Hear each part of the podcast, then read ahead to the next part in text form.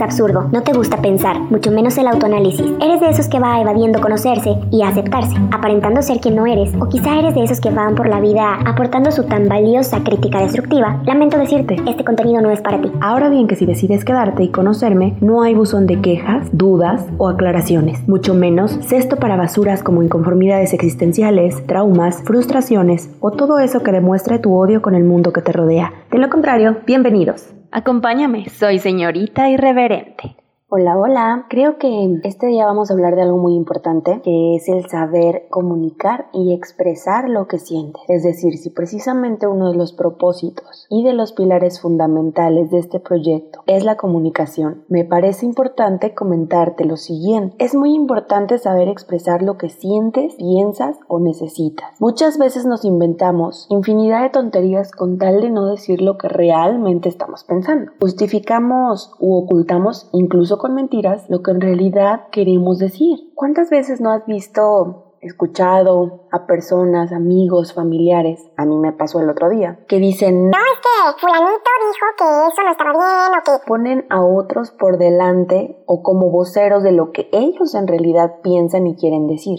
¿Para qué? Con la finalidad de no quedar mal ante otros. ¿O qué tal las personas que, por ejemplo, no se atreven a decir lo que están pensando y tienen que mentir para quedar bien? Como, no, sí, estoy de acuerdo con lo que dices, cuando en realidad su filosofía es totalmente diferente. Y les voy a compartir como un simple, pequeño ejemplo, lo que el otro día nos pasó aquí en casa, que entra la llamada de uno de los hijos de mi tía, que cabe destacar que es súper educado, súper cuidadoso, se expresa bien, entonces era el vocero ideal. Mi mamá le contestó, le dice, hola tía, fíjate que mi mamá me dijo que te prestó cierta cantidad, ¿crees que no la puedas devolver? A eso me refiero, ¿por qué no nos atrevemos a decir las cosas directo? ¿Por qué tenemos que poner a otros a decir lo que nosotros podemos decir para que se oiga menos fuerte, menos feo, menos mal, sin necesidad de tener voceros y mandar a ellos a que te a que den el recado que tú quieres dar por miedo, porque no se vaya a enojar, porque no se vaya a sentir. De este lado de receptores del mensaje, también hay que ser maduros, sensatos, prudentes y entender que no todo es personal, que cada compromiso trae una obligación y que hay que liquidarlo y saldarlo, pero no por eso, no porque mi hermana me hable y me, y me cobre algo que ella me prestó, y no por eso me voy a sentir mal,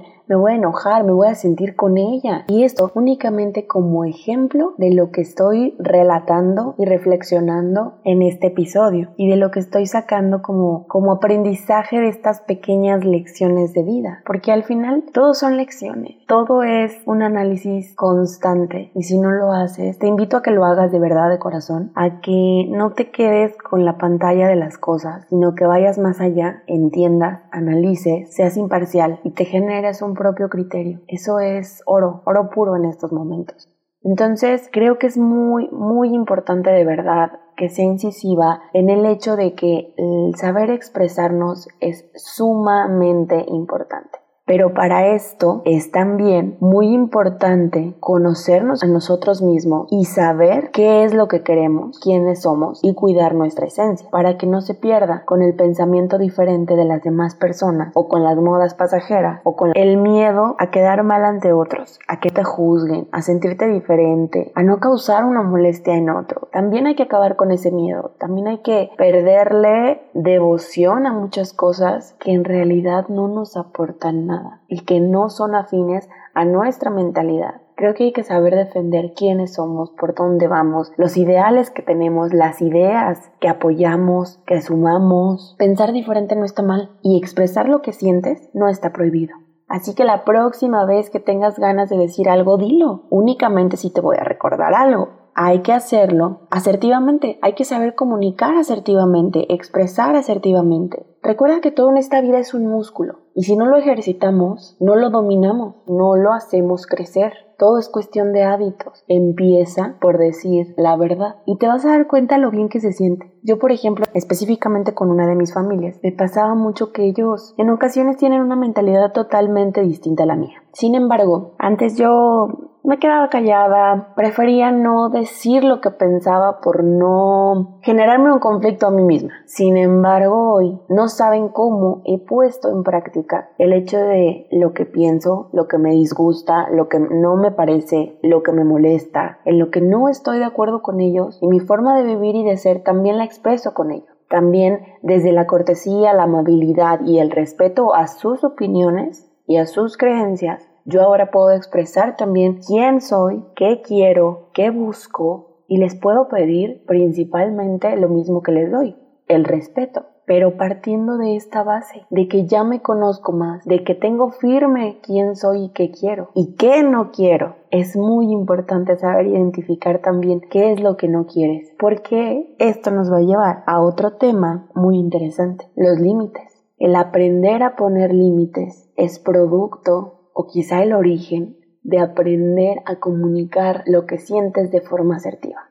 Así que bueno, hoy quería decirles esto, no tengan miedo a expresar lo que sienten. Obviamente siempre voy a decirles háganlo desde el respeto, no desde un insulto, no desde provocar una pelea. Mm, si ves que la persona que está enfrente es demasiado cerrada y también defiende su postura al grado de agredir a los demás, no lo busques. Es sano darte la vuelta y decir, en este caso no vale la pena ni siquiera opinar.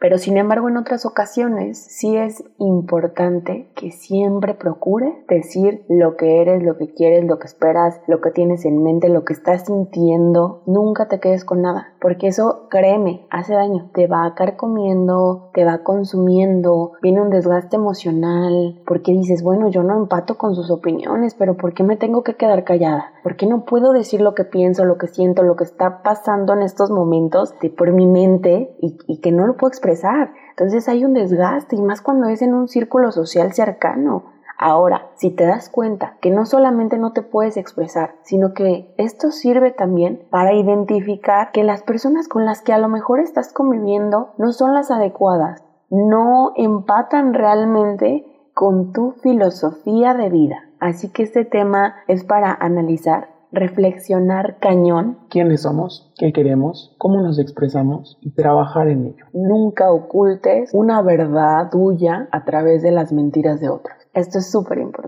No pongas por delante a otro. Di yo, Valeria, quiero esto. Yo, Valeria, no estoy de acuerdo en esto. Recuerda que cada cabeza es un mundo. No vamos a obligar a otros a pensar como nosotros, pero sí puedes expresar tú lo que estás pensando sin dañar la integridad de otros. Y no sabes en qué momento tu manera de pensar también impacte positivamente a las personas con las que estás entablando una conversación, a las personas a las que tú les estás expresando es. No sabes en qué momento realmente dejas una huella de tus ideas, de tus objetivos, de tu filosofía y hacemos un pequeño switch en su manera de pensar. Así que nunca, jamás te vuelvas a limitar en decir, sentir y expresar eso que sientes. Te lo dejo de tarea. Recuerda que ese consejo te doy porque señorita irreverente soy. Gracias por quedarte hasta el final. Nos escuchamos en el próximo episodio.